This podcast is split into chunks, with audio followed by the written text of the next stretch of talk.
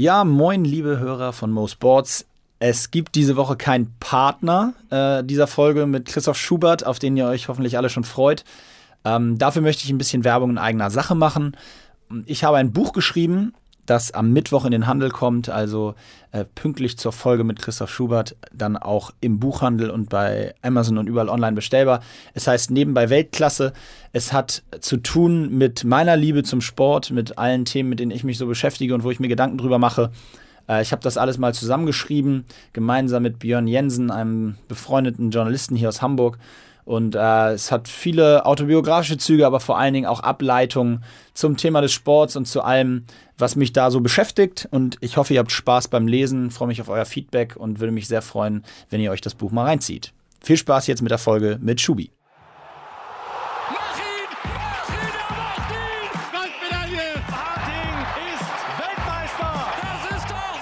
Jetzt räumt Ulrich richtig auf hier. Dieter Lauf! Baumann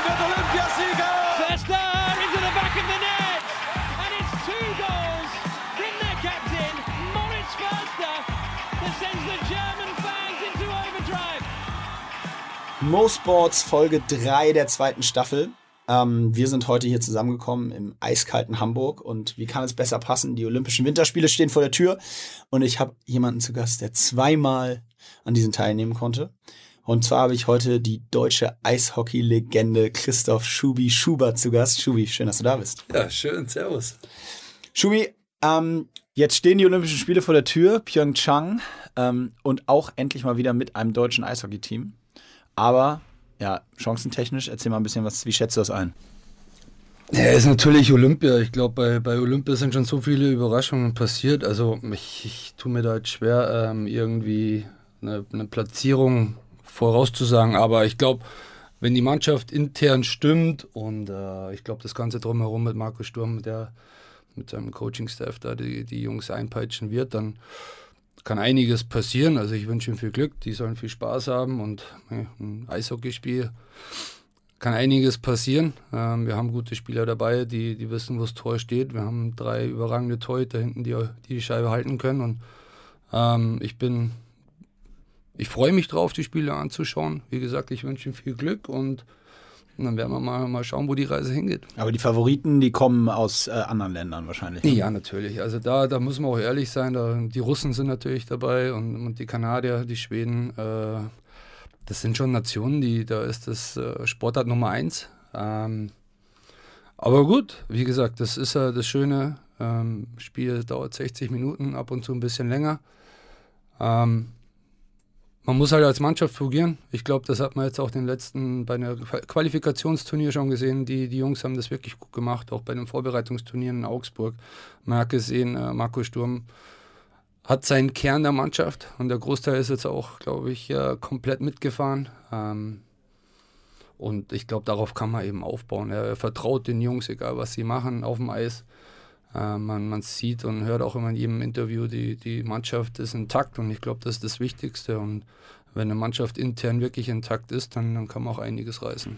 Wir wollen da äh, auf jeden Fall gleich nochmal kurz ein bisschen genauer eingehen, auch über deine olympische Erfahrung. Aber was mich noch interessiert ist, gerade in dem Zusammenhang, wo, wo steht denn das deutsche Eishockey, wenn man sich das dann im Weltvergleich anschaut? Denn wir haben im Vorgespräch, hast du mir erzählt, dass alleine ungefähr, weiß nicht, 50, 60 Schweden in der NHL spielen. Mhm. Ähm, dass da ähnlich viele Russen und sowieso Amerikaner spielen, wissen wir alle. Ähm, wenn man jetzt bedenkt, dass die NHL-Spieler alle nicht kommen dürfen und aus Deutschland, glaube ich, fünf oder sechs Deutsche in der NHL spielen. Das heißt, da spielt für die schwedische Nationalmannschaft der 61. Beste äh, und dann die folgenden. Und bei Deutschland der ab dem siebtbesten. Und trotzdem sagst du gegen Schweden chancenlos. Wo steht das deutsche Eishockey im Weltvergleich? Wir haben halt dieses Problem, ja, es gibt jetzt seit ein paar Jahren auch diese sogenannte Champions League, die sie eingeführt haben. Und gestern war auch das äh, Finale und da war eine schwedische Mannschaft und eine finnische Mannschaft waren im Finale gestanden. Ähm, wo das erste Mal die finnische Mannschaft gewonnen hat. Und die, die letzten Jahre davor war es immer die schwedische. Also es hört sich einfach bescheuert an, aber in den Nationen ist es halt auch einfach Sportart Nummer eins. Die, die fördern das von klein auf, die haben Eiszeiten äh, ohne Ende, die haben super Trainer, weil die, die leben einfach den Sport. Man, man kann es vergleichen. Deutschland ist halt einfach, ist halt eine Fußballnation, das ist halt auch okay. Ähm, ich glaube, was wir Fußballplätze hier in Deutschland haben, haben die Eishallen. Und das ist halt einfach der Unterschied. Okay, also Top 10? Wir? Ja. Wenn alles gut geht, ja. Okay. Aber nur auf der unteren Seite. Ich meine es nicht böse. Also, wenn wir zwischen 10 und 8, das ist so unsere Region. Das waren auch deine Platzierungen bei Olympischen Ja. Spielen, richtig? Also, wir waren einmal 2002 haben wir die sogenannte Sensation geschafft und waren im Viertelfinale. Äh, Nagano. Ne, Salt Lake City. Salt Lake Naga- City. Nagano war davor, da war ich noch zu jung. Äh, in Salt Lake, äh, da haben wir dann im Viertelfinale gegen die Amis verloren. 5-0. Aber auch da, das war ein Riesenerfolg für uns zum Beispiel. Also, dass wir, es waren zwei Gruppen jeweils und äh, haben in der Zwischenrunde gegen, wir haben die Slowakei damals geschlagen und gegen Kanada haben wir 3 zu 2 verloren. Also, das waren damals äh, Top-Ergebnisse für uns als, also wirklich krasse Außenseiter. Äh, wie gesagt, die Slowaken zu schlagen, die waren ja auch bestückt bis oben hin mit NHLer. Ähm, bei uns war damals, wenn ich mich richtig, äh, war Olaf Kölzig dabei, Marco Sturm, der jetzige Trainer und Jochen Hecht. Mehr hatten wir damals noch gar nicht. Also, ähm, ja, das, war, das war geil und das hat Spaß gemacht und die Mannschaft war überragend. Und ich war da als 18-jähriger Knips dort und das war, das war schon, oder 19, das war einfach Wahnsinn. Ja, geil. Olympia ist so ein Thema für sich. Ähm, Wir werden nachher nochmal kurz drauf eingehen, auf die Olympischen Spiele. Ähm, aber erstmal wollen wir ein bisschen über dich reden. Und zwar, ähm, wir kennen uns jetzt schon ein Weilchen. Nicht, nicht unfassbar lange, sprechen wir nachher noch drüber, aber ein kleines Weilchen. Ähm, und ich fand es super spannend, mich jetzt auch mal dann intensiv damit auseinanderzusetzen, wo du herkommst und wie, wie deine Eishockey-Geschichte und Karriere so begonnen hat. Ähm, und deswegen erzähl doch mal ein bisschen. Also vielleicht angefangen ganz schnell, warum ist es Eishockey geworden? Und äh, ja, und dann dein, deine ersten Stationen über, man hört ja Süddeutschland, da ging es irgendwie los. Und erzähl mal ein bisschen. Ja, also äh, wie bin ich zum Eishockey gekommen? Durch meinen Vater. Der ist eigentlich schon seit, weiß nicht, wie lang einfach Eishockey begeisterter Fan. In meiner Familie. Ah, gar nicht selber gespielt? Nein, gar keiner hat gespielt. Also ich weiß, mein, mein Papa ist früher ist halt immer ins Eisstadion gegangen und hat sich dann auch äh, im Fernsehen angeschaut, wenn es früher halt noch gab. Und als ich dann sechs Jahre alt war, ich weiß es immer noch, wir schauen Eishockey im Fernsehen und dann sagte er so, das fängst jetzt an. ja, und als Sechsjähriger hast du halt noch nicht so Aus Auswahlmöglichkeiten zu sagen ja oder nein. Ich so, ja gut, machen wir. Also hätte er an dem Tag gesagt, Ballett, machst du, äh, wärst du zum Ballett gegangen.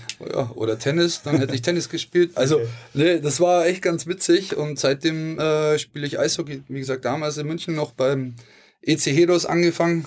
Den hat es ja dann auch nicht mehr gegeben. Der wurde finanziell, musste der äh, eingestellt werden. Dann ging mein Weg äh, nach Klostersee. Äh, es ist ein bisschen außerhalb des, äh, des also Städtchen nennt man Grafing. Äh, die nur in Bayern waren, kennen sich aus. Und äh, von da aus ging es nach Landshut. Hab dann da mein erstes Jahr mit 17 Oberliga gespielt. Und dann ging es wieder zurück nach München, damals zu den Barons. Zwei Jahre. Und dann bin ich äh, über den Teich. Ja, da wollen wir gleich nochmal, will ich gleich gerne nochmal konkret drauf, drauf kommen. Nach München bist du gegangen, da waren die gerade deutscher Meister. Genau, Und da warst du zwei Jahre, richtig? genau. Und ähm, war das da so das Top-Team in Deutschland? Also war das quasi schon so der Schritt, so der so ein bisschen so der Ritterschlag, ich habe es beim Top-Team in Deutschland geschafft? Oder wie kann man sich das vorstellen? Naja, ich war ja, wie gesagt, ich war die 17 Jahre, äh, ich war erst 17 Jahre alt und die Mannschaft wurde in dem Jahr erst gegründet. Die hatten, ich bin mir jetzt nicht hundertprozentig sicher, von wem die Lizenz übernommen, aber äh, angekommen, neuer Verein, gleich die Meisterschaft gewonnen. Ich habe dann die letzten vier, fünf, sechs Wochen mit denen immer mittrainiert und dann konnten die sich schon mal ein, äh, ja, sehen, kann er was, kann er nicht, kann er mithalten. So, dann bin ich quasi, äh, aber ich war kein Teil der Mannschaft, deswegen bin ich nicht deutscher Meister geworden. Dann, äh, wie gesagt, dann mit 18 äh, meinen ersten Vertrag unterschrieben, Profivertrag. Sind dann in dem Jahr auch Vizemeister geworden. Hab dann gegen meinen ehemaligen, was war er denn? Ja, sportlicher Direktor Stefan Richer. Der hat dann noch gespielt, der war Kapitän in Mannheim. Der hat dann den Pott von mir hochgehalten in München. Lauter solche Sachen. Äh, und dann das Jahr darauf sind wir äh, im Halbfinale ausgeschieden. Wie gesagt, das war dann diese drei Jahre, wo es äh, damals die München Barons gegeben hat. Und dann wurde die, diese Lizenz eben wieder weiterverkauft. Hier nach Hamburg. In den Norden. Genau. Und ähm, ja, genau, dann war deine, deine München-Zeit ja aber auch dementsprechend nicht nur deshalb, sondern auch, du hast es gerade schon ganz kurz erwähnt, vorbei, weil du dich entschieden hast, einen, einen besonderen Schritt zu machen, der Eishockey ist eine der großen US-Sportarten, deshalb auch dort in der Form populär und Profisport. Und du hast dich dann entschieden, nach Amerika zu gehen. Da, das finde ich jetzt äh, mal super spannend, weil wir, ich hatte noch nie hier jemanden, der äh, dieses amerikanische System mal erklären kann, so ein bisschen. Äh, das Franchise-System, das Draft-System und sowieso den amerikanischen Profisport Mhm. in der Form erlebt hat. Ähm, du, wie, erklär mal, wie, wie läuft das? Du entscheidest dich, du hast diese zwei, drei Jahre in München gehabt, du bist 19 Jahre alt, 18, 19 Jahre alt zu dem Zeitpunkt und sagst, okay, ich will es wagen, nach Amerika zu gehen. es geht ja schon viel früher los. Ich weiß, die ganzen Nachwuchsmannschaften von U16, U17, U18, U19, U20, wo du ja immer wieder Turniere spielst. Da sind halt dann die ganzen äh, Scouts von jedem Verein sitzen quasi immer bei diesen Turnieren. Und scouten halt. In Deutschland In auch. Deutschland, in Österreich, in Schweiz, wo auch immer diese Turniere sind. Dann spielst du eine U18-WM, die ziemlich groß ist. Dann gibt es eine U20-WM noch. So, und da sieht man halt, da werden halt dann die letzten, sagen wir mal, Reifeentwicklungen äh, nochmal angeschaut. Weil Da sitzen dann die College Scouts Nö, oder die. nee, nee, die NHL. Scouts. Und die, die, die da mal dort sitzen, die kennen dich da meistens, wenn alles gut geht, schon über vier Jahre. Okay. Die kennen, das was Wahnsinn ist, also jetzt ja noch schlimmer wie früher, die kennen dich in- und auswendig. Die, die reden so viel hinter deinem Rücken über dich, was, was ich auch erst alles später rausgefunden habe. Der wusste, dass ich eine Schwester habe, einen Vater hier und was ich in welche Schule ich gehe, welche Noten ich habe. Und ich so, wir haben uns nie kennengelernt. Also ja, das ist nicht dein Job. Ich so, ja, alles klar. Wir, also, Schubi, grüß dich. so, und dann muss ich auch sagen, war halt mein Glück, dass ich diese äh, Olympischen Spiele in Salt Lake City gespielt habe. So, natürlich für die kanadischen Vereinsvertreter war es nicht weit. Auch wieder die ganzen oberen Ränge voll. Der Head Coach äh, von Team Kanada, wo wir 3-2 waren, war Head Coach von, Team, äh, von Ottawa. So, und er hatte seinen Co-Trainer mit dabei und die wussten, dass sie ein Auge auf mich haben, ich gedraftet worden bin und auf einmal ja, komme ich in, im Sommer nach Hause nach der Olympiade eine kleine Zwischenstory, dann hatte ich eigentlich einen Blinddarm-Durchbruch, dann war ich schon gar nicht mehr sicher, ob ich es überlebe oder nicht. Das war auch eine ganz andere Story. Und auf jeden Fall bin ich wieder gesund. Moment mal, was heißt eine ganz andere Story? Das ist ja schon relativ spannend. Das ja, heißt- es war, es war krass. Ich komme von Olympia nach Hause und ich kon, lieg auf der Couch, habe mir die Abschlusszeremonie angeschaut von Salt Lake City und äh, das Telefon liegt drei Zentimeter neben meinem Kopf und ich wusste nicht, ich konnte nicht hingehen. Ich wäre beinahe, also, es hört sich jetzt so live, aber ich war kurz vorm Und wie bist du dem entsprungen dann? Ich habe dann irgendwie meine damalige Ex-Freundin angerufen und die hat mich dann in einer, ja, ins nächste Krankenhaus gefahren. So wie es halt ab und zu ist vor, vor 20 Jahren. Die waren zu voll und haben mich weitergeschickt. Und du merkst halt jeden Huckel. Also wirklich je- jeden Straßenhuckel und ich habe geschrien vor Schmerzen. Ich konnte nicht mehr und dann haben sie mich äh, ja, ins nächste Krankenhaus rein. Die hatte meine Eltern angerufen, die sind dann gekommen. Das war ja alles in München und ja, hatte dann eine Not-OP und aus dieser Not-OP wurden drei OPs, weil ich alles voll hatte. Voll, also es war schon happig. Aber darauf, da wollten wir gar nicht hin. Und dann ist eben Sommer vorbei, ja. Und dann kam halt dieser Vertrag auf einmal über Aber meinen Agent. Ich muss noch mal eine Zwischenfrage stellen. Also jetzt unabhängig davon, dass mich die Nahtoderfahrung durch den Blinddarm nach dem Olympischen Spielen in Salt Lake City natürlich gerade auch äh, echt schockt. Äh, krass, sowas dann auch in dem Alter mal eben so wegstecken zu müssen. Aber du hast eben ähm, eine Sache vorweggenommen. Du hast gesagt, äh, dass der Coach von den Ottawa Senators in, ähm, wusste, dass du gedraftet warst.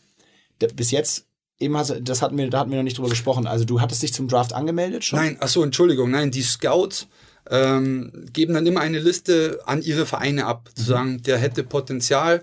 Und dann gibt's ja einmal im Jahr gibt's ja einen ein Draft. So, und dann kommen, also damals waren es ja noch alle Spieler drauf, die, äh, also eine europäische und nordamerikanische Liste. Das heißt aber nicht, dass du gezogen wirst. Okay, das ist So. nur die potenzielle, Liste. Potenzielle Liste. Und du musst dich auch nicht wie in anderen Sportarten quasi zum Draft anmelden, Nein. sondern du kannst da theoretisch draufgepackt werden und auch wenn du gar nicht willst, äh, genau. gepickt werden und dann kannst du selber entscheiden, ob du es machst oder nicht. Fast. So, dann, das ist auch so eine lustige Story noch dazu. Ähm, wie gesagt, es ist ja alles schon fast 15 Jahre her, darf- oder 10 Jahre her, wo das alles passiert ist. Zu dem Zeitpunkt, wo der Draft war, Christian Ehrhoff und ich, wir waren, sind wirklich sehr gut befreundet. Und äh, wir hatten den gleichen Agenten. Und der hat auch zu uns beiden gesagt, die Möglichkeit besteht, dass vielleicht pass was passiert.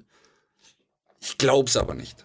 Ist ja, ist ja eine ehrliche Antwort, weil Christian und ich hatten schon überlegt, der Draft war damals in Miami. Mhm. Und die ersten vier Runden, wenn du gedraft wirst und du bist im Stadion, dann darfst du auf die Bühne gehen, gibt es ein Trikot von deinem Verein, so was heutzutage.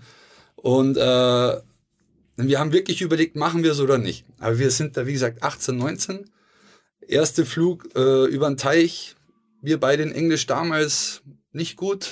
In Miami, wo man eh nichts machen darf mit dem Alter, haben wir gesagt, okay, lassen wir es, wir bleiben da. Dann habe ich da an dem Wochenende dann, im, wo bei meinen Eltern, wo die wohnen, in, im tiefsten Niederbayern, in, in der Nähe von Straubing, so ein kleinen Feldfußballturnier gespielt. Und auf einmal ruft mein Agent an, aber du hast da kein Netz auf diesem Fußballplatz. er so ruft mich sofort an. Ich so, was, ich habe hier kein Netz, ich muss Fußball spielen. was will er denn jetzt von mir? Das ist mit im Sommer. Und dann, äh, ja, vier Stunden später ihn angerufen, so ungefähr, und dann sagt er, du bist gerade in der vierten Runde gedraftet worden von Ottawa. So, und dann sage ich das zu meinem Vater. Aber nochmal ganz kurz eine Zwischenfrage. Aber jetzt pass auf, aber das ist ja das, das Wahnsinnige. Wenn man das zu jetzt vergleicht, da gibt es eine Party, da gibt's, ja. da ist Rambazamba und alles. Das wäre meine Frage gewesen. Genau.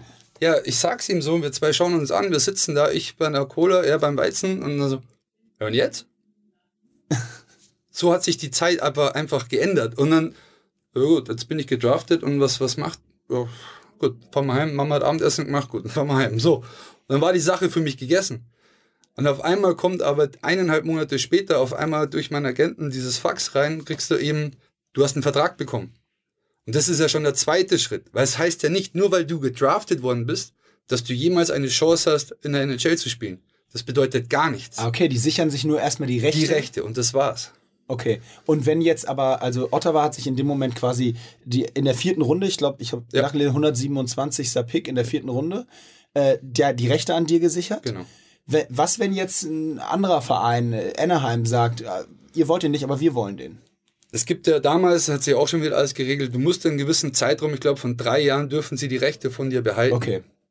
Ähm, wenn jetzt Anaheim, sagen wir mal, mich haben wollte, dann hätten sie einen Trade machen müssen. Mhm. Mit meinem Draft-Pick.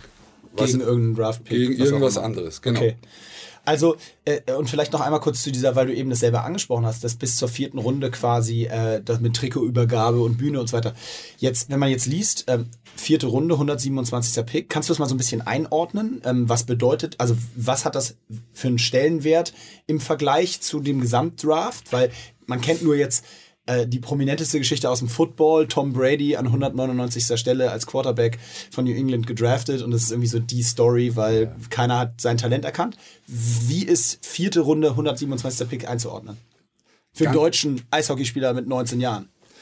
Christian Ehrhoff ist auch in der vierten Runde gedraftet worden. Ähm, war halt San Also ihr hättet beide auf die Bühne gekonnt. Wir hätten beide auf die Bühne gekonnt. Ärgerlich. In der gleichen Runde, nur San Jose war halt, ich sage jetzt mal, ich weiß es nicht mehr, zehn Plätze davor ist halt einfach so die, die Reihenfolge gewesen. Also wir wären beide auf der Bühne, beide im Trikot und hätten dann gemütlich wieder heimfliegen können. Aber ja, nee, ich glaube, er saß in, in, in Mörsterheim und ich, wie gesagt, mit dem Vater auf dem Fußballplatz.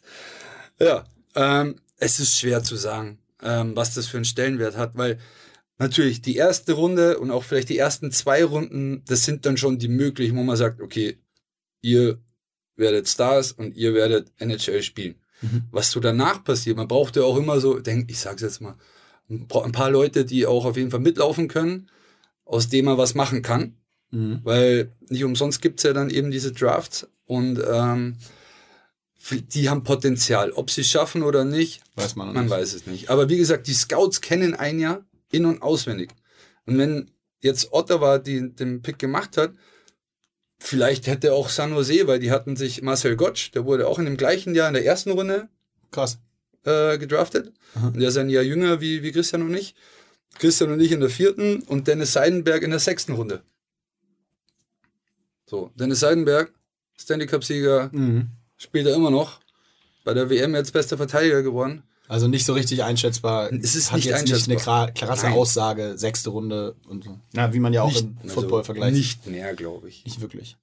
Okay, und ähm, nochmal kurz, um das vielleicht so ein bisschen einzuordnen, weil wir, sprech, ich, wir sprechen hier immer auch mit den Gästen so ein bisschen darüber, wie das im Sport, im Weltsportvergleich einzuschätzen ist. Dann kam dieses Fax dann mit dem Vertrag.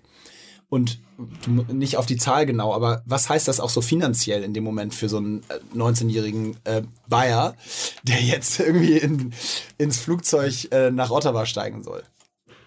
Wahnsinn war ja, ähm, du bekommst dieses Fax und es ist immer ein sogenannter, also Entry-Level-Contract, das kennt man ja, es ist immer drei Jahre. So, ich war noch nie Außerhalb von München.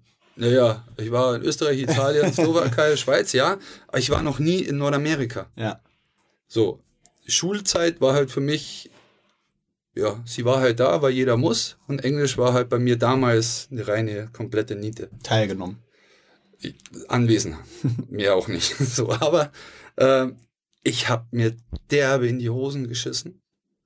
Ich glaube, ich bin auch einfach mal daheim heulend zusammengebrochen von meinen Eltern, weil ich hatte so Angst.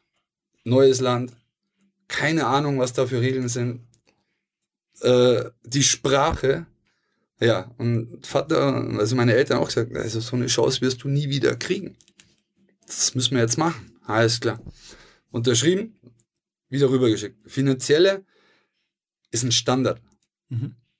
Also ein Rookie-Standardvertrag. Ja, es gibt, wie gesagt, die Zeiten haben sie, damals gab es einen Standardvertrag, dieses, also jetzt über die neue CBA hin und her, äh, gibt es wieder neu. Bei uns war es so, kann ich auch ganz ehrlich und offen sagen, äh, über drei Jahre, du hast dann im ersten Jahr äh, waren es 55.000 Dollar in der AHL, also in der zweiten Liga. Ja.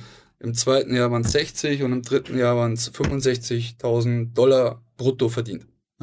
Also jetzt auch, jetzt äh, okay, aber jetzt auch keine Jahrhundertsprünge gemacht. Nein, auf gar keinen Fall. Und dann, wenn, wenn du in diesen drei Jahren in die NHL gekommen wärst, dann hätte ich 500, 550 und 600. Okay, dann, 1000 dann macht verdient. Spaß. Dann kann man auch anders leben, das stimmt. Aber wie gesagt, das ist alles brutto und ähm, du musst halt alles selber zahlen.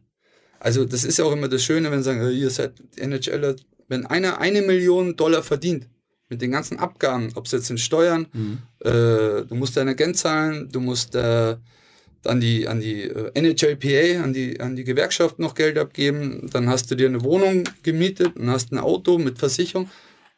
Ungelogen, also wir haben das mal so ein bisschen nachgerechnet, wenn du eine Million brutto verdienst, nach all den Abzügen, was, nur was du jetzt zum Leben haben kannst, bist du wahrscheinlich bei 250.000. Aber da hast du dir noch keinen Kaffee gekauft. Also. Wo man, wo man jetzt mit, gut mit leben kann. da kann man sehr gut man mit leben. Aber ich möchte nur Millionär. mal den Vergleich Ja. sehen, ähm, was einfach, was viele Leute vielleicht nicht so, ja, Ja, woher sollen sie es auch wissen? Ja, ja, klar. Die, die sehen immer nur die großen Dollarzahlen und sagen, du bist jetzt Multimillionär. Wenn da eine Million steht, äh, dass eine Million Muss brutto man- ist nicht gleich eine Million. Klar. Genau. So, also wie gesagt, es sind 250.000 Dollar und dann hast du, man kann sich immer was auf die Seite legen, ist ganz klar. Aber ich wollte einfach nur mal den Vergleich Ja. sagen, was eigentlich da schon vieles wegkommt. Also, Und, und du warst ja jetzt zu dem Zeitpunkt auch noch nicht bei der Million, sondern, Ja. ähm, wie du gerade gesagt hast, bei irgendwie 50.000, 55, 60.000 äh, Dollar. Denn, ähm, und das an der Stelle erwähnt, du wurdest ja dann von Ottawa für die ersten drei Jahre auch, auch komplett in die AHL gepackt, also in diese zweite Liga-Mannschaft, äh, Farmteam nennt sich ja das, glaube ich, in genau. Amerika immer. Und hast da drei Jahre Gas gegeben, über 200 Spiele gemacht und ähm, äh, äh, richtig sehr präsent dort in dieser, wenn man möchte, so, so möchte, zweiten Mannschaft von Ottawa, Ottawa gespielt. Und dann, und das finde ich jetzt immer super spannend von dir zu erfahren, nach den drei Jahren hattest, hattest du eigentlich, war klar, so, okay, äh, dann geht's wieder über den Teich rüber, war eine geile Zeit. Hast, glaube ich, wenn ich es richtig weiß, in Mannheim schon unterschrieben oder zumindest überlegt. Was dann passiert?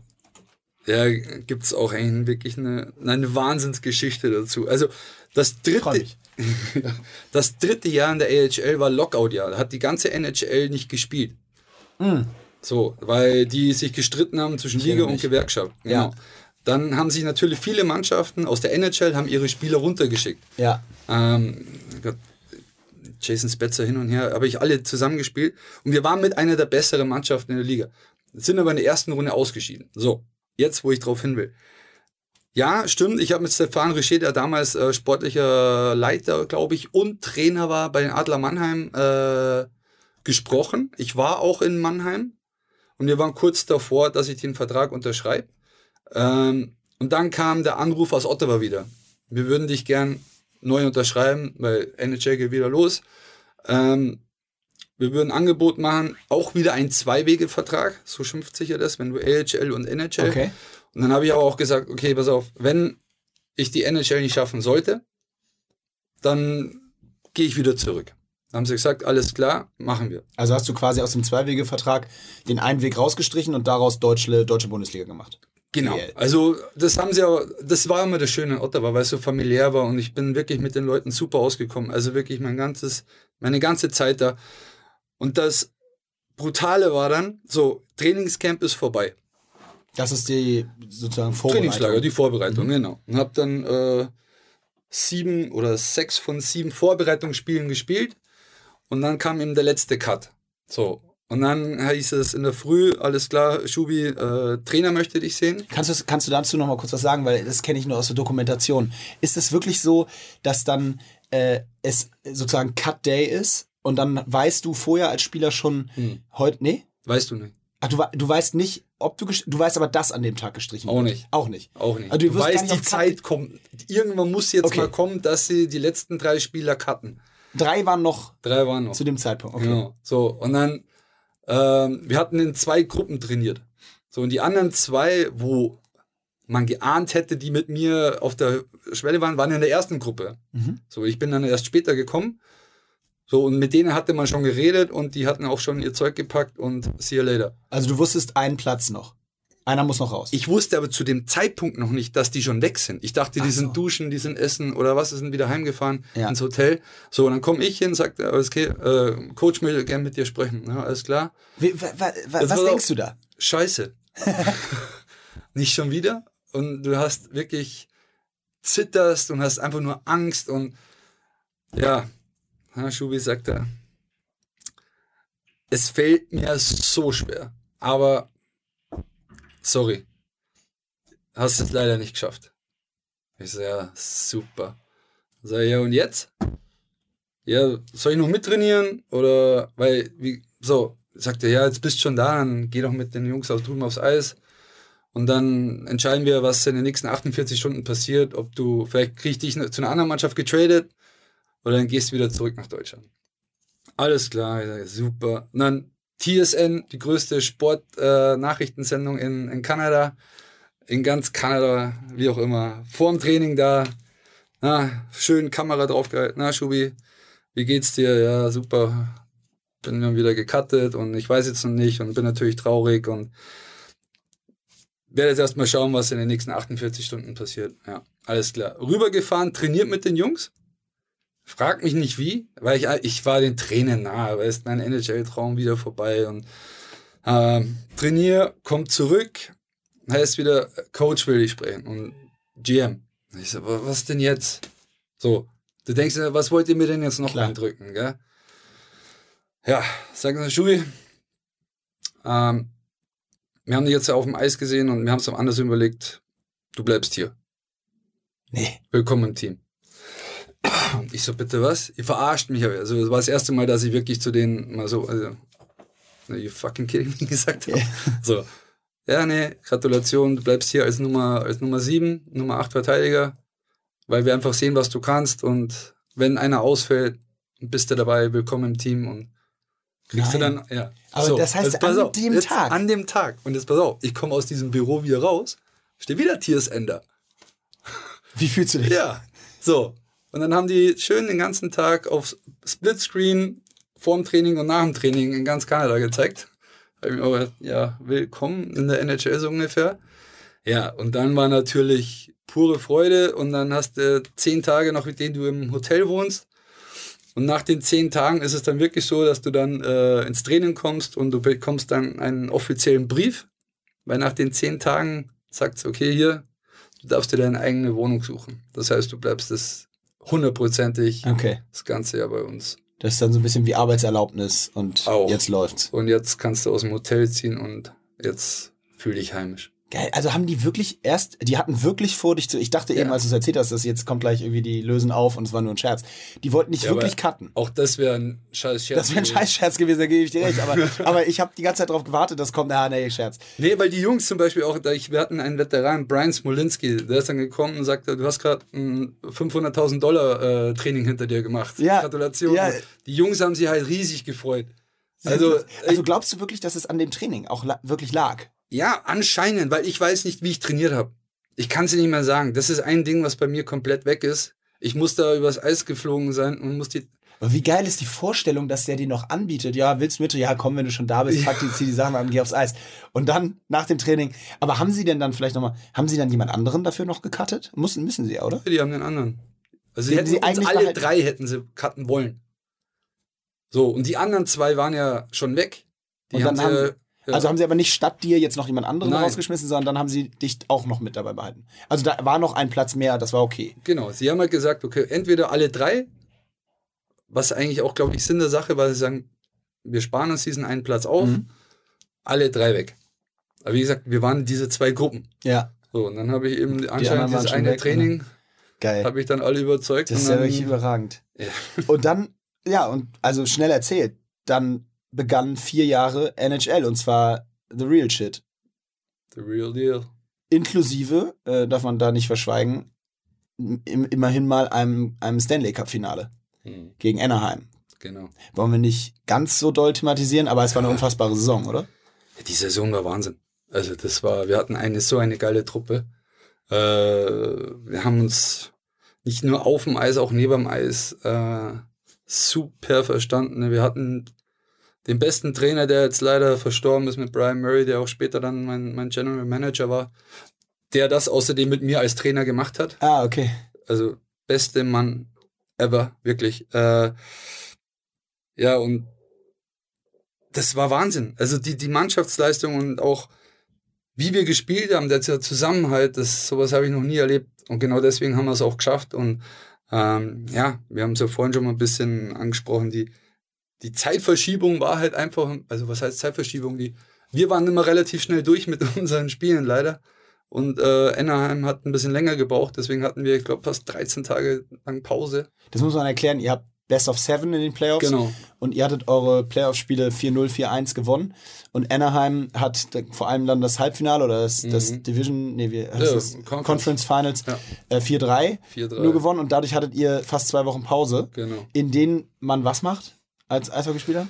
Ja, natürlich versuchen, irgendwie im Spielrhythmus zu bleiben. Wir haben dann versucht, gegeneinander zwei äh, Spiele zu spielen, damit wir irgendwie in dem Game-Shape bleiben. Aber weißt du selber, wenn du im Training den Check fährst du nicht zu Ende, du bist einfach nicht auf diesem Level. Also wenn du im Finale oder im Halbfinale bist, du gehst ja schon mit einer ganz anderen Konzentration rein und da wird jeder Check wird zu Ende gefahren Klar. oder jeder Schuss ist Geht so um alles, logisch. So.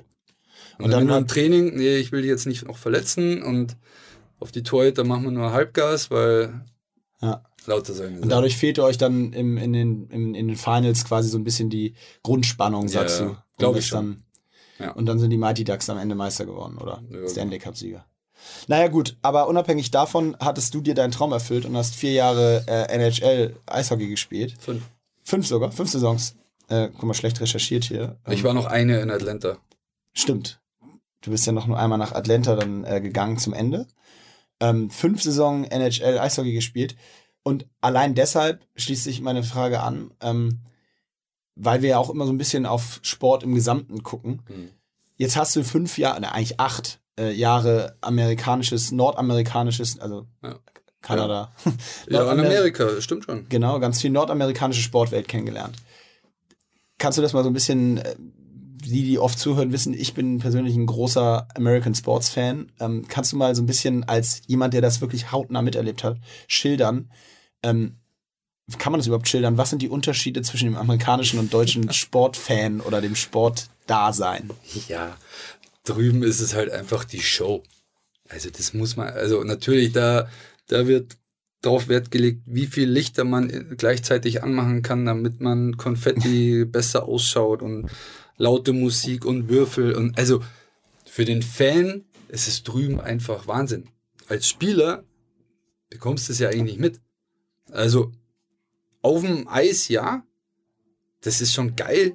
Aber sonst, wenn man, wenn man ehrlich ist, du kommst an mit deinem Flieger, äh, kommst im Bus, der fällt ins Hotel und dann ja, wirst du was essen gehen und schlafen am nächsten Tag im Bus in die Arena rein und unten bist du in den Katakomben und gehst in die Kabine. Aber alleine diese Aufmachung, diese Professionalität Ja, ist natürlich ist- schon spektakulär, oder? Ja gut, wir hatten unseren eigenen Flieger. Also, das sage das, das Erlebnis da zu haben, dann kommst du rein, hast deinen eigenen Jumbo stehen, vorne sitzt äh, ähm, der Trainer, GM, Präsident, und dann kommt die Presse, die immer mitfliegt. Ja, dann kommt ein Vorhang und dann kommen hinten die Jungs.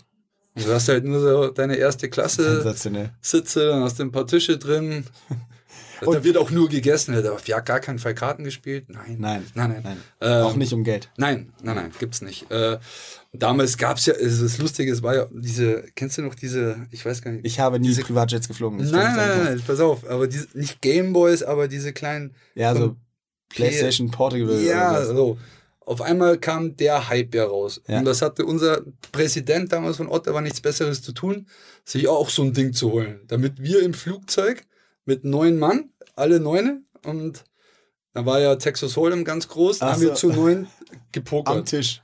Äh, Ja, auf dem Pla am Platz, online. Geil. Ja, und der hat ja keine Ahnung, ist im Hintergrund, Schubi, stell mal ein, ich will mitspielen. Habe ich sie eingestellt und dann ging es halt los. Also, es ist Wahnsinn. Ja, du hast halt immer Platz und du kannst dich komplett hinlegen und du störst keine Sau. Und Du hast da so einen richtigen Sessel einfach. Okay, also Fliegen mit den Ottawa Senators war angenehm. Aber sagen wir mal, so ein bisschen von der auch Wahrnehmung des Sports allgemein. Gefühlt hat der Sport einen ganz anderen Stellenwert in Amerika, als er es jetzt zum Beispiel hier hat. Wie, wie äußert sich das für den Sportler? Gibt es da? In, also in Kanada ist halt einfach Eishockey Nummer eins. Ähm, und ja, jeder weiß, wo du wohnst. Jeder wirklich kennt dich.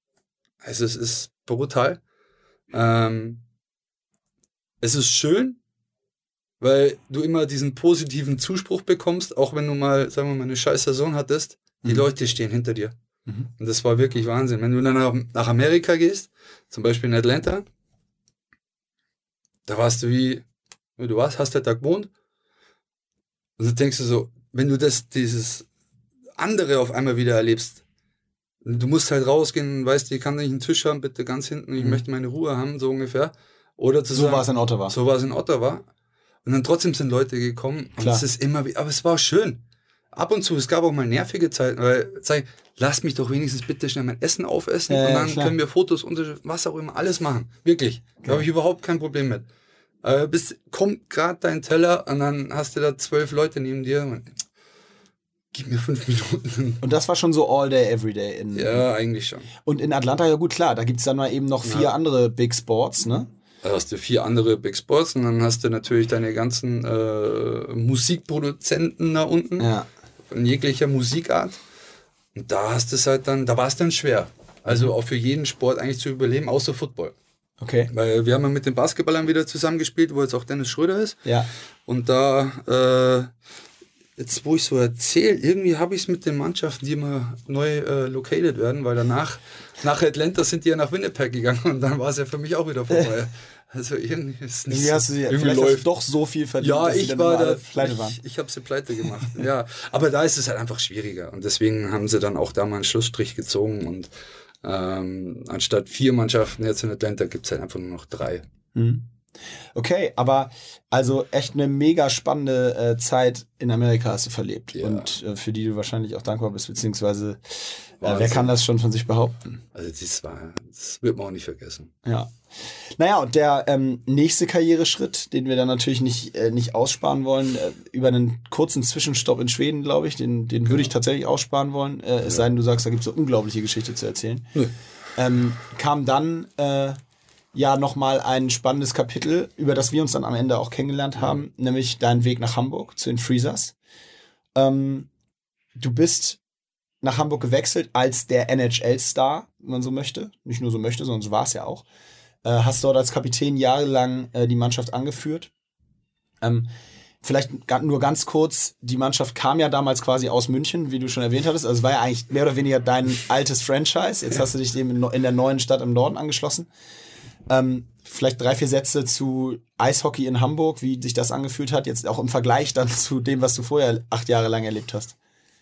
Ja, super positiv, weil äh, es hatte ja eigentlich schon diesen, diesen nordamerikanischen Flair, den, den ich ja jahrelang miterlebt habe. Du hattest auf einmal eine riesen Arena und nebendran war da eine Trainingshalle. Also in der Hinsicht von, von das war ja Wahnsinn. Mhm. Also ich glaube, das war mit einer, also ich glaube, Köln hat das auch und Mannheim, aber sonst, viele Mannschaften haben das ja gar nicht, dass sie eine eigene Trainingshalle haben. Mhm. Und das hat mich äh, sehr positiv natürlich auch überrascht und es hat auch riesen Spaß gemacht. Und ähm, klar, brauche nicht drüber reden. Also die, die Fans haben mich super aufgenommen, die Mannschaft und habe mich sofort einfach brutalst wohl gefühlt und ähm, erste Jahr waren auch, haben wir die Playoffs nicht geschafft, aber danach war wirklich immer wieder äh, oben mitgespielt, Playoffs gespielt, einmal im Halbfinale gewesen, einmal Vorrundenmeister gewesen. Also auch die Zuschauer immer da gewesen, super freundliche Menschen und ich deswegen, äh, ich bin ja Hamburg auch wirklich so viel dankbar, auch was sie mir persönlich geschenkt haben und ähm, das war schon eine geile Zeit auf jeden Fall. Und trotzdem kam dann, ähm, trotzdem kam dann irgendwann äh, das, was du, habe ich in der Presse gelesen, bezeichnest als deine größte Niederlage deiner Karriere. Hm. Und zwar das Ende der Freezers. Hm. Und damit auch, wenn man so möchte, das Ende deiner Profikarriere. Wobei, nicht wirklich, das kannst du gleich nochmal erzählen, aber zumindest das Ende deiner Erstligakarriere, um es mal so zu formulieren. Erzähl mal. Ja, ähm, Mitte Mai, glaube ich, war das. Ich in, bei meinen Eltern im Haus, die waren im Urlaub, schön beim Rasenmähen gewesen. Da kommt meine Frau runter und sagt, ich soll ein Rasenmäher ausmachen. Und äh, ja, haben es dann quasi über die ähm, sozialen Netzwerke die Nachricht bekommen, dass Freezers nicht mehr gibt. Und dann waren wir einfach wirklich in einer Schockstarre und sind dann mit dem letzten Flieger noch nach Hamburg gekommen und habe mich am nächsten Tag erstmal mit Uwe Frommer getroffen, habe gefragt, was da los ist, ob das stimmt. Der war? Der war der Geschäftsführer von, von den Freezers. Und dann haben wir da zwei Stunden gesessen und ja, dann hat das alles so ein bisschen seinen Lauf genommen. Ähm, auch das, also diese Woche, wo da, da haben wir uns ja dann auch kennengelernt in dieser Woche das war auch, das war mit die, die krasseste Zeit, glaube ich, was, was ich persönlich je durchgemacht habe. Ähm, aber im Endeffekt, das dann eben damals nicht geschafft zu haben, war es natürlich schon mit, die, mit der größte Niederlage auf jeden Fall. Erzähl mal ein bisschen, was so der, was die Problematik war, aber auch was es für dich bedeutet hat. Also da war, gab es damals ähm, die Group, denen genau. die Freezers gehörte. Äh, gleichzeitig gehörten denen aber auch die Eisbären Berlin. Ja. Und man hat sich mehr oder weniger dazu entschieden, man möchte nur noch ein DEL-Team weiter unterhalten. Genau. Und ihm gehört ja auch eben die, die Halle hier in mhm. Hamburg. Die Barclaycard. Genau. Da ist er ja auch Besitzer. Ja, ähm, er hat sich dann quasi entschieden zu sagen, ähm, ich mache die Eisbären weiter. Äh, er hat sich da jetzt, glaube ich, auch so ein Riesenareal um die, wie heißt die Mercedes-Benz Arena in Berlin gekauft und da wird jetzt ein riesengroße Einkaufszentrum, Kino und was auch alles hingebaut. Da sind sie jetzt auch schon dabei und. Aber Hamburg war passé. Da hat er halt dann wahrscheinlich mehr Wert drauf gelegt, damit Berlin groß wird als Hauptstadt, was auch immer. Ähm, dann gehe ich halt davon aus, dass er gesagt hat, gut, dann kann ich das Geld, was ich angeblich hier in Hamburg verliere, äh, da wieder einsetzen und naja, diese ganze Art und Weise ging halt einfach überhaupt nicht. Ähm, und du hast dann alle Hebel in Bewegung gesetzt, genau. quasi, um das irgendwie noch umzureißen. Das hat sich dann auf einmal so äh, peu à peu ergeben. Immer mehr Leute angerufen oder ich habe telefoniert und ähm, wie gesagt, dann ist ja auch unser Kontakt äh, entstande geko äh, zustande gekommen. Haben uns dann auch getroffen und du hast dann eben auch, ja, muss man auch mal so sagen, deine Bereitschaft dazu erklärt zu helfen. Und dann sind wir da, glaube ich, sechs, sieben Tage lang ja, Tag und Nacht, also wirklich Tag und Nacht äh, am Telefonieren, am, am was für Möglichkeiten es gibt und äh, durchgemacht quasi mit jeglichen Ländern telefoniert und Käufern und Investoren und was auch immer. Naja, wenn man das jetzt alles so erzählt, was, was wir da damals äh, was es für eine Welle geschlagen hat, auch nach, nach Nordamerika rüber. Das, äh, ob es in New York oder sogar die größte Eishockey-Zeitung drüben in Nordamerika äh, rausgekommen ist. Das war schon Wahnsinn. Also man hat ja, ja. beide, äh, wir haben nicht damit gerechnet, dass das so eine Welle schlägt. Umso mehr es die Welle äh, aufgenommen hat, haben wir natürlich auch mehr und mehr Hoffnung gehabt. Ja. Gut, äh Man muss ja auch fairerweise sagen, dass wir völlig, also wir haben uns ja wirklich in dem Zusammenhang kennengelernt, weil ich äh, irgendwie nicht glauben konnte, dass noch eine Sportart quasi von der Bildfläche hier aus unserer Stadt verschwindet. Und dann haben wir losgelegt und man muss ja ganz ehrlich sagen, wir haben ja gar keinen Plan gehabt, sondern wir haben einfach nur losgelegt und am Ende glaube ich, weit über eine Million äh, Euro, fast zwei, äh, zur Verfügung gehabt. Ähm, und trotzdem sollte es am Ende nicht sein. Das war eine große Niederlage. Auf der anderen Seite fand ich und empfinde es auch so, das als äh, großen Gewinn, weil es gezeigt hat, was für eine Bereitschaft doch auch da ist, den Sport jetzt außerhalb vom mhm. Fußball auch zu unterstützen. Auch wenn das irgendwie jetzt äh, widersprüchlich klingt, wenn man bedenkt, dass es das Aus der Freezers war. So hat es ja gleichzeitig aber, und deswegen würde ich gerne wieder zum Schöneren wechseln, hat es ja gleichzeitig auch einen Neuanfang für dich bedeutet. Genau. Ja, und dann äh, gab's, ja, bin ich halt auch da gesessen, habe überlegt, was, was mache ich denn jetzt weiter und äh, wie, wie schaut's bei mir aus und auch mit meiner Frau zusammengesessen und ja, dann gab es natürlich auch ein paar Angebote aus der, aus der DEL, die dann mhm. gesagt haben, du Schubi, pass auf, warum dann nicht? Und dann kam eben die, die Crocodiles um die Ecke. Hab mit das Hamburger Team. Ja, genau, die in der Oberliga spielen. Mhm. So, und äh, habe mich dann einfach mal mit denen getroffen und dann haben wir uns einfach mal ausgetauscht und äh, Ideen ausgetauscht und ich dann auch gesagt habe, ich will, dass das Hamburger Eishockey jetzt nicht ausstirbt. Ähm, da müssen wir irgend, können wir irgendwas machen. Und dann haben sie sich auch dazu bereit erklärt und seitdem bin ich dann jetzt eben bei den, bei den Crocodiles gelandet. Es, es macht mega Spaß, muss ich ganz ehrlich sagen. Erste Jahr war überragend. Dieses Jahr war natürlich ein bisschen. Jetzt auch sportlich vor allem, du? Ne? Ja, sportlich und die Fans sind ausverkaufte das Haus und das war einfach geil und auch überhaupt nicht selbstverständlich. Mhm. Also, ähm, dass auch so viele Leute mitgekommen sind und, und auch dieses, ja, dieses Projekt mit, mit mir versuchen, wieder nach oben zu bringen oder richtig aufzubauen. Wir wissen alle, wie, wie teuer dieser Sport ist. Also ähm, da brauchst du erstmal, ich sage, wir sind ja alle verrückt. Allein die, wo spielen und die, die, unsere Fans, aber im Positiven verrückt, äh, um solche Leute zu haben, die das mitmachen. Natürlich gab es auch eine kleine eine Fanbase davor bei, bei den Crocodiles. Ähm, gab es natürlich auch wieder ein bisschen Hickhack, aber ich glaube, äh, jetzt haben sich die auch alle ein bisschen vertragen. Wir Hat sind zusammengerauft. Ja, wir sind ein, ein Verein, eine Mannschaft. Wir, genauso wollten wir eben wieder diese Wohnzimmeratmosphäre schaffen für mhm. unsere Fans. Back to the Roots. Ja, genau, Back to the Roots. Und, Und das glaubt man dir ja auch einfach, ne? Also muss man ja auch ganz ehrlich sagen. Ich find's geil. Ne, du warst ja selber mal da. Ja. Also mal, mal, wieder weg von. Schadet auch mal nicht. Es ist Klar. immer wieder alles so, immer auf dieses Schöne hier, alles easy. Äh, Den Privatjet hast du ja schon erlebt. Privatjet habe ich erlebt. Ich habe in Hallen gespielt, da gibt es 45 äh, Bierschinken. Jetzt gibt es ja wieder erst zwei. So. Ja, ja immerhin. Immerhin gibt es Bier. Immerhin gibt es was. vielen Fußballstadien ja, der Bundesliga nicht. Immerhin gibt es mal Bier und da ist sogar Alkohol drin. Also von daher, aber und das ist halt das. Ich spiele jetzt auch mit einer Holzbande wieder. Also es hört sich jetzt übertrieben an, haben wir nicht, aber wenn ich in andere Ligen, äh, andere Ligen, in andere Städte fahre, habe ich Dann halt noch diese halt. eineinhalb Meter dicke Holzbande. Dann muss ich erstmal drüber kommen. Aber ist so. Alles Gewöhnungssache. Und also im Grunde genommen kann man sagen, ein Happy End, weil du auch da einfach glücklich geworden bist und äh, glücklich bist in, äh, mit den, bei den Crocodiles. Ähm, und mich interessiert jetzt aber nochmal so grundsätzlich da, der Aspekt und dein Blick, wenn du über Sport in Deutschland nachdenkst, in, in dem Kontext auch deiner Erfahrung, aber auch allgemein, du kriegst ja auch viel mit und kennst ja auch viele Leute. Ähm, was ist das, was dir in Sport Deutschland oder in Deutschland an sich am meisten fehlt? Was ist das, wo du sagst, ähm, das verstehst du nicht, das geht mir auf die Nerven oder, oder vielleicht sagst du auch gar nichts äh, und sie hast da einen ganz anderen Blick drauf. Ich mache mir Sorgen um den Sport in Deutschland.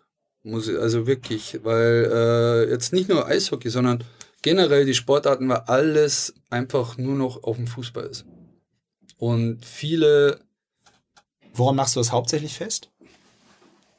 ja, schau doch einfach mal die, die, die, ich sage es mal, man, die Randsportarten an. Sag jetzt mal, ob wir sind jetzt eine hier zum Beispiel, äh, Handball, Volleyball, was auch immer. Es ist so schwer für uns, Sponsoren zu finden, die geil sind auf Sport oder geil sind auf Eishockey oder was auch immer. Und Was sind da die Hauptargumente von denen? Was erzählen die euch, wenn ihr da hingeht? Ja, das Größte, was sie sagen, ja, ihr habt jetzt aber nicht so eine große äh, ähm, ja, Reichweite. mediale Reichweite, wo ich sage, dein Ernst? Aber dafür kaufst du dir eine, eine Loge beim HSV für 300.000 Euro. Also das finde ich halt immer.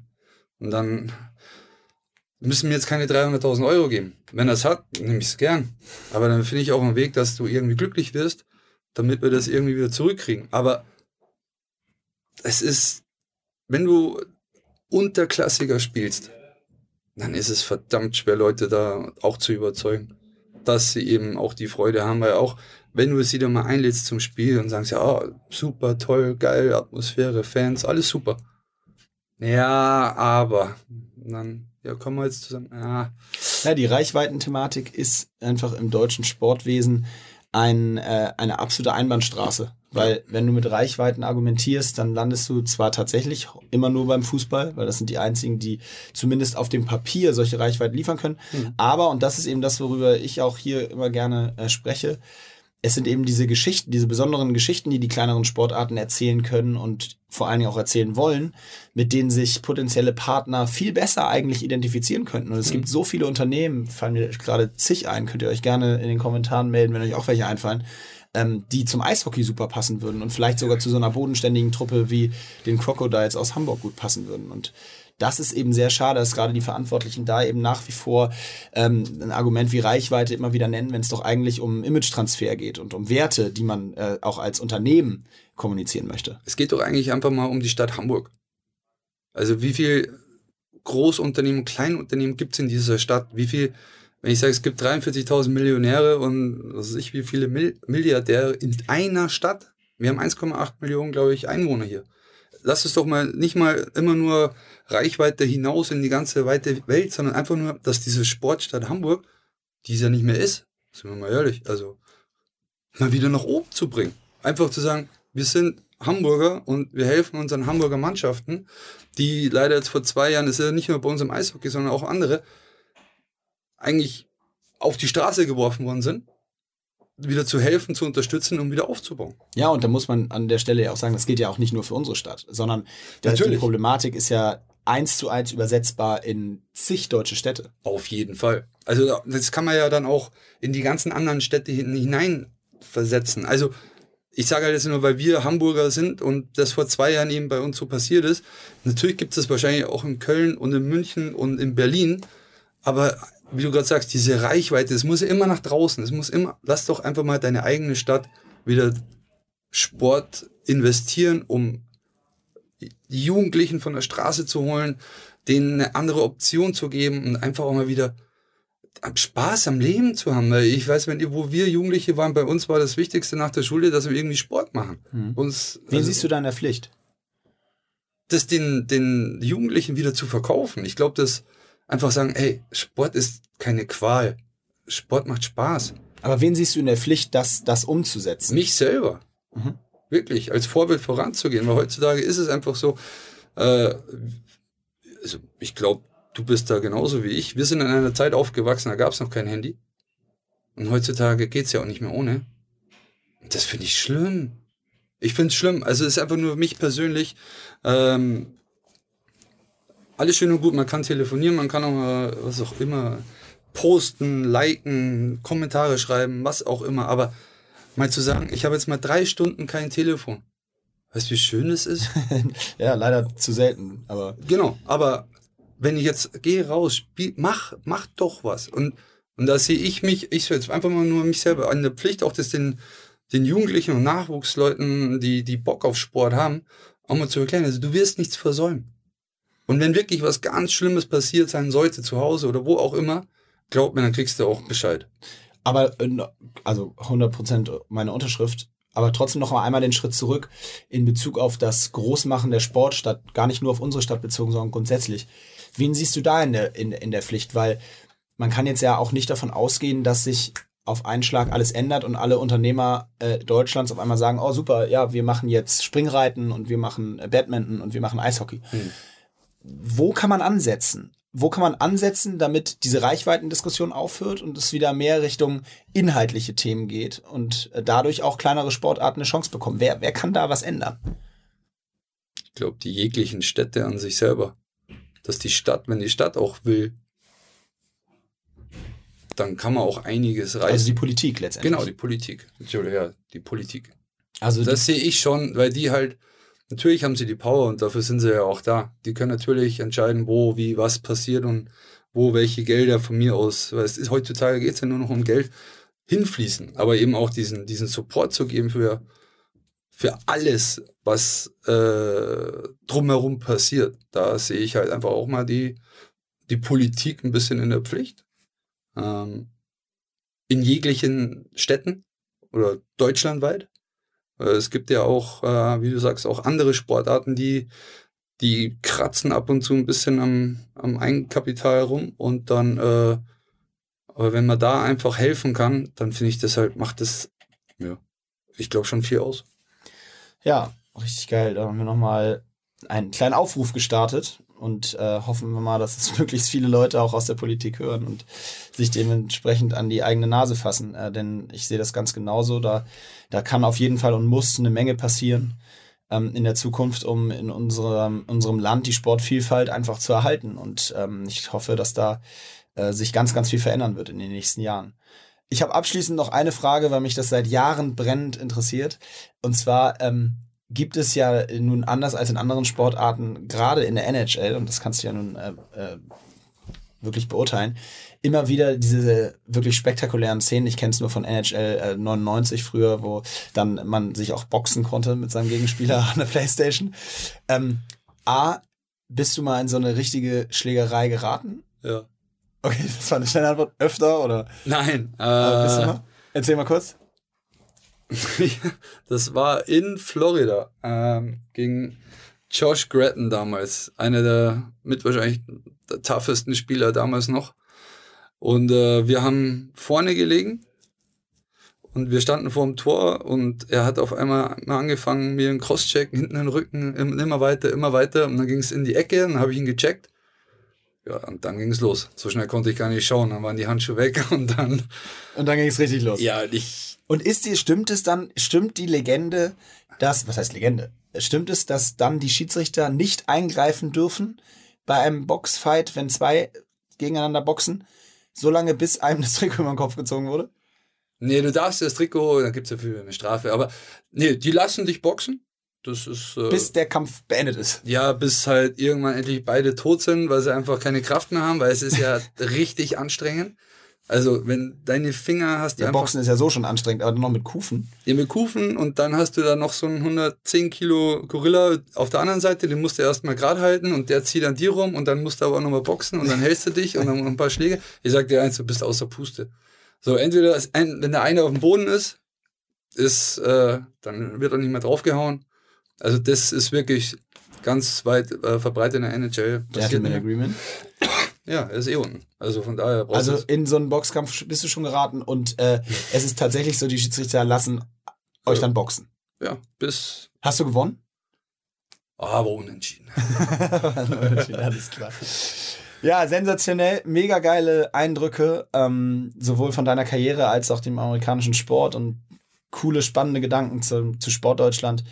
Ähm, ich freue mich sehr, dass du heute da warst, Schubi. Es war wie immer eine Freude, sich mit dir zu unterhalten.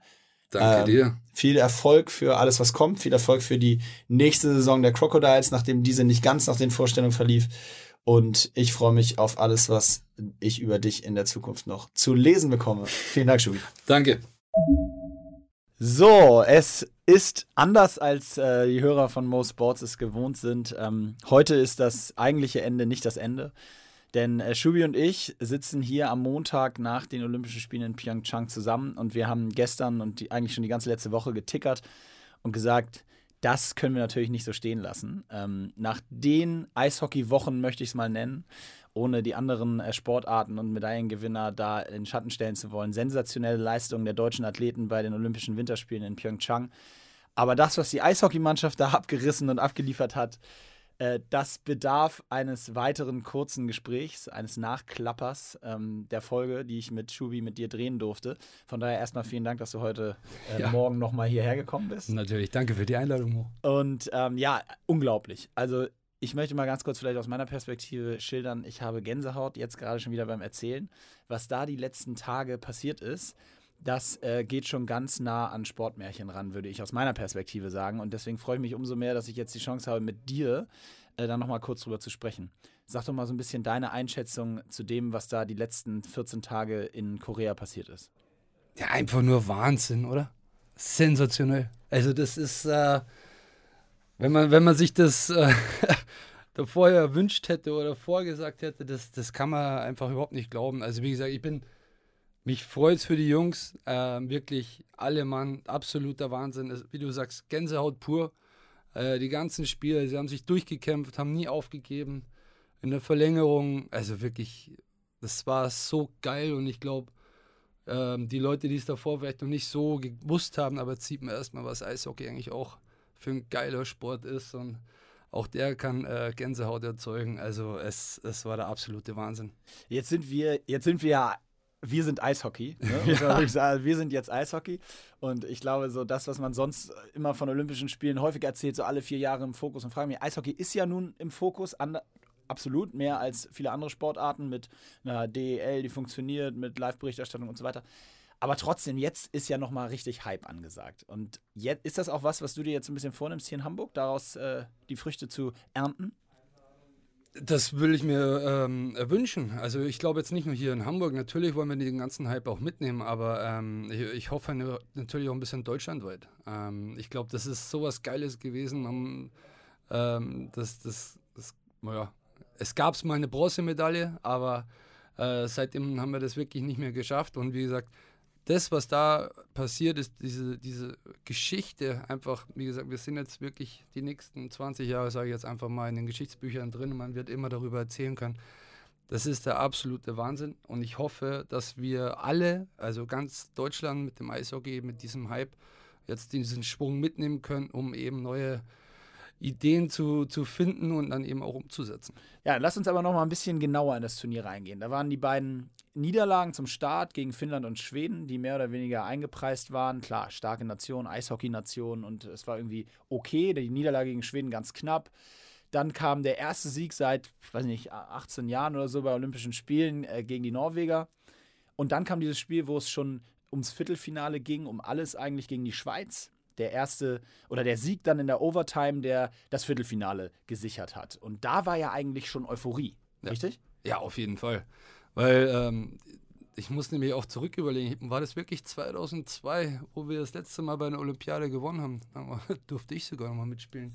ja, siehst du mal, wie alt ich geworden bin. 16, ne? 16 Jahre, also siehst du, ja. Ja, das ist äh, Wahnsinn. Ähm, und da hatten wir gedacht, wir haben schon äh, einiges erreicht, weil wir das Viertelfinale geschafft haben, dann gegen die Amerikaner verloren haben, aber das ist wurscht. Ähm, nein, aber diese Euphorie, ja, du hast vollkommen recht. Äh, ich glaube, als dieses Spiel, vor allem gegen die Eidgenossen Schweizer, immer ein kleines Derby, ähm, es ist natürlich, es war schon geil. Da hat man auch schon mal so ein bisschen die Gänsehaut ge gefühlt, auch zu Hause vom Fernseher. Und dann, ähm, da hat man dann auf einmal gesagt, alles klar, Viertelfinale, nochmal gegen die Schweden. Wir haben in der Vorrunde gegen die schon gespielt.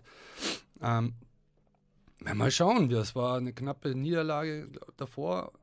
Sie waren zum Schlagen. Und da wirklich, was da die Jungs dann auch aufs Eis gezaubert haben, das war schon, war schon eine geile Sache. Und dann Viertelfinale Schweden. Und ich glaube, dann begann in Deutschland so ein bisschen äh, diese Euphorie, weil ich weiß noch, es war Mittagszeit, wir saßen im Büro irgendwie mit meinen Kollegen, haben beim Mittagessen das angemacht und auf einmal äh, ist keiner mehr weggegangen vom Fernseher, weil äh, das war ja dann wirklich so, äh, es lief. Und man hat das Gefühl, hier kann heute wirklich was passieren. Und dann mit diesem Tor in der Verlängerung, äh, dem Golden Goal sozusagen, äh, dem Einzug ins Halbfinale gegen die Kanadier, da, das war für mich nochmal so ein Sprung. Also jetzt geht es noch eine Ebene weiter hoch. Und man dachte ja schon, also, okay, mehr geht nicht. Das ist ja unglaublich. Hast du auch so Ja, natürlich. Also, wir müssen ja auch mal ehrlich sein, für uns Eishockey war ja, wir waren noch nie wirklich da oben äh, mal mit dabei bei der Olympiade. Ähm, und dann dieser Sieg und das Tor von Raimi, also ich habe mich ja persönlich für ihn sehr gefreut, weil er einfach ein Wahnsinnstyp ist. Aber dann, wie du gerade sagst, Halbfinale. bist im Halbfinale bei Olympia und spielst gegen Kanada. Also allein das schon, das ist Wahnsinn. Und da ich ja noch viele Freunde und Bekannte in Kanada habe, dann ging es natürlich am Telefon los, hin und her geschreibe und ja, und dann kam eben der nächste historische Tag. Dann kam der Freitag. Und dann ging es auf einmal ja Einreiseverbot für Deutsche in Kanada und hin und her. und äh, ich muss ja Ende März auch rüber. Ich weiß gar nicht, ob sie mich reinlassen, aber ja, auch also, das ist ich hoffe, das wird alles verfilmt, weil das, das kann man gar nicht immer alles so erzählen. Nein, du kannst das Drehbuch auch gar nicht besser schreiben. Das Geht nicht. Da. Aber jetzt, genau, also Halbfinalsieg gegen Kanada, auch wieder Overtime. Ich glaube, nach 40 Sekunden oder 10 Sekunden in der Overtime war es vorbei. Erster, erster Schuss, wenn ich ich weiß nicht mehr genau, ob ich es richtig erinnere, ist auch egal. Sieg war Sieg. Sieg. Halbfinale gewonnen. Ähm, vielleicht an der Stelle, bevor wir dann nochmal über das Finale sprechen, kannst du so ein bisschen einordnen, ich habe viel so im Freundeskreis, wenn wir darüber diskutiert haben, gibt es immer wieder die Hater, die sagen, äh, ja gut, aber bei den Schweden und Kanadiern fehlen ja auch 40 Spieler, die alle in der NHL spielen. Kannst du es trotzdem mal so versuchen, so ein bisschen einzuordnen? Wie, wie, schätzt, du das, wie schätzt du das ein? Also wenn man mal ehrlich ist, natürlich ist es äh, schade für die Leute aus der NHL, dass sie nicht dabei sein können. Muss man einfach auch mal so sagen. Auf der anderen Seite ist es aber so, gegen die Mannschaften, die wir da gewonnen haben, das ist immer Nationalsport. Also da, da gibt es lange nichts anderes. Also die haben so viele gute Spieler, egal in welchen Ligen die spielen, ob es in der KL ist, in der schwedischen, finnischen Liga, das ist wirklich egal. Aber auch da diesen, diesen, das sich zu messen zu können, wirklich zu sagen, es ist uns scheißegal, ob die dabei sind oder nicht, wir sind Deutschland und wir spielen unser bestes Eishockey und wir haben schon zwei Sensationen geschafft, warum ist nicht noch die dritte? Und das einfach auch da den Jungs äh, bei Laune zu halten und dann diesen Lauf zu haben, diesen Lauf mitzunehmen, jedes einzelne Spiel. Die haben sich ja reingeschmissen, wirklich. Die haben Schüsse geblockt mit, mit ihren Gesichtern und was auch immer. Es ist so geil ge gewesen zuzuschauen.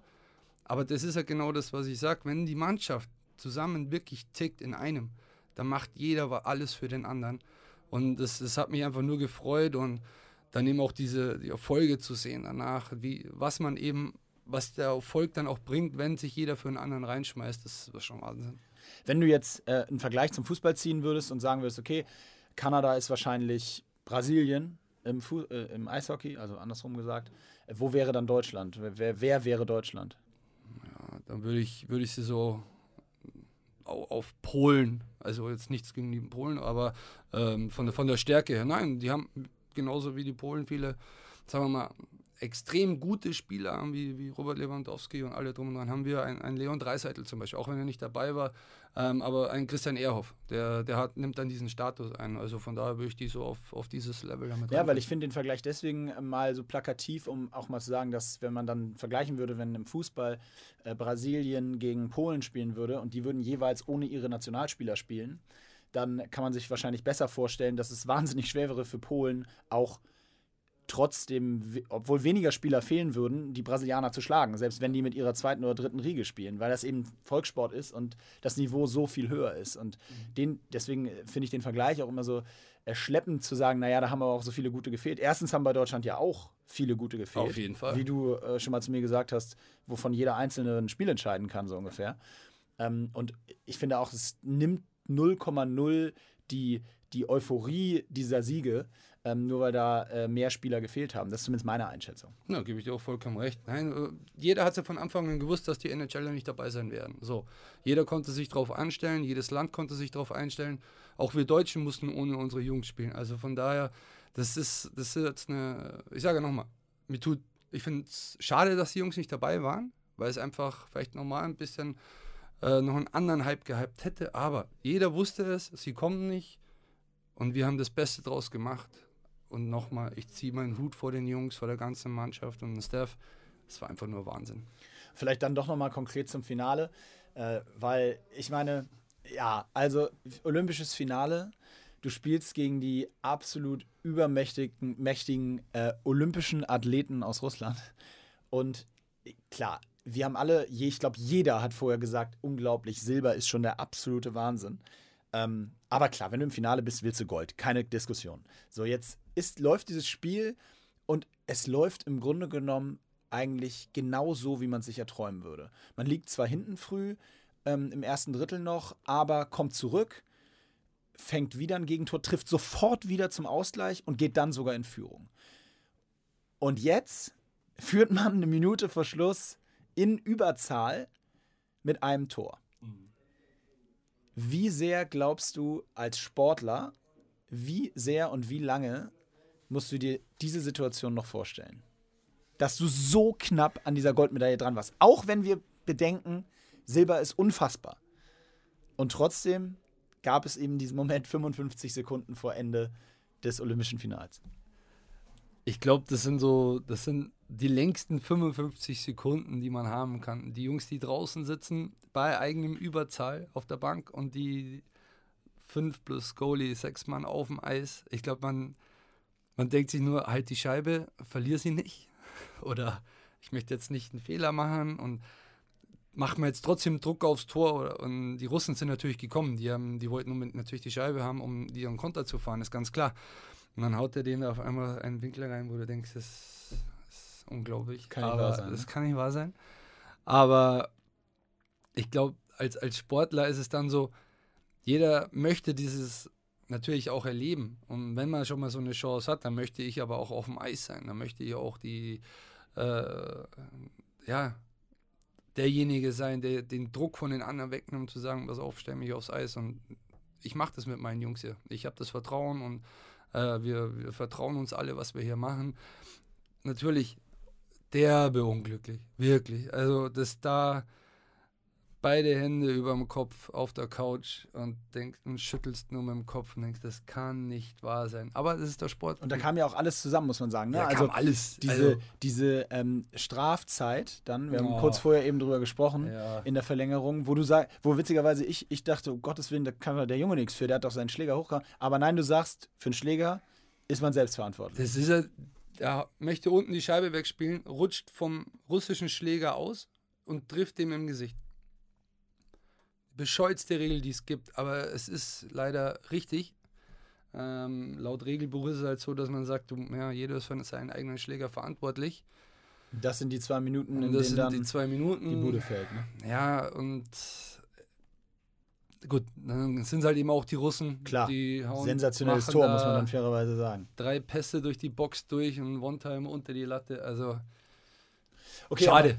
Schade, muss Auf man mal Fall. ehrlich sagen. Schade. Auf jeden Fall, das, das wäre das äh, überragendste Gold wahrscheinlich aller Zeiten gewesen. Aber so ist es die wahrscheinlich überragendste Silbermedaille aller Zeiten. Von daher, da müssen wir die Kirche absolut im Dorf lassen. Und trotzdem finde ich es äh, spannend und ähm, vielleicht nochmal äh, kurz äh, eine Einschätzung von dir persönlich. Ist das einer der Momente oder ist das ein Moment gewesen, wo du so ein bisschen gedacht hast, Halleluja, die zwei Jahre nochmal weitermachen? Da, dann wäre ich dabei gewesen? Oder sind das Na, keine Gedanken? Ach, ähm, ich habe, ich hab, als ich mich entschieden habe, hier in Hamburg zu bleiben, um dieses Projekt anzugehen, dann war für mich auch klar, dass die Nationalmannschaft durch ist. Ähm, ich habe viele, viele Jahre in der Nationalmannschaft verbracht, äh, viele Weltmeisterschaften, Olympiaden und World Cups gespielt, alles. Ich habe alles miterleben dürfen. Es war auch geil. Also wie gesagt, Salt Lake City, Viertelfinale gegen die Amis, muss man auch erstmal schaffen. Also ähm, alles ist gut. Ich habe da, alles ist gut. Ich, ich freue mich für die Jungs und ähm, meine Nationalmannschaftszeit, habe ich gewusst, ist vorbei. Und äh, ich bin jetzt auch in einem gesunden Alter. Natürlich, wenn ich vielleicht gespielt hätte, was wäre, wenn, aber da, so weit denke ich gar nicht. Also nochmal, ich bin glücklich hier in Hamburg und alles ist gut. Also an alle Hörer, ähm, vielleicht äh, zum Verständnis, dass wir, ich hoffe, ihr versteht, dass wir hier nochmal sehr detailliert und äh, auch dann wirklich in Technik, Taktik und Regelwerk des Eishockeys einsteigen mussten. Aber ich glaube, das ist nach dem, was die letzten zwei Wochen passiert ist, auch nachvollziehbar. Und äh, ja, vielen Dank, Schubi, dass du dir nochmal die Zeit genommen hast für diesen äh, kleinen Rückblick und ähm, ja, Riesenleistungen der deutschen Eishockey-Nationalmannschaft, aber auch nochmal betont des ganzen deutschen olympischen Teams, des Team D da in Pyeongchang. Das hat richtig Spaß gemacht die letzten zwei Wochen und wir haben, glaube ich, alle gemerkt, was für eine Power im Sport äh, tatsächlich drinsteckt. Auf jeden Fall. Ja, vielen Dank nochmal, Mo. Danke.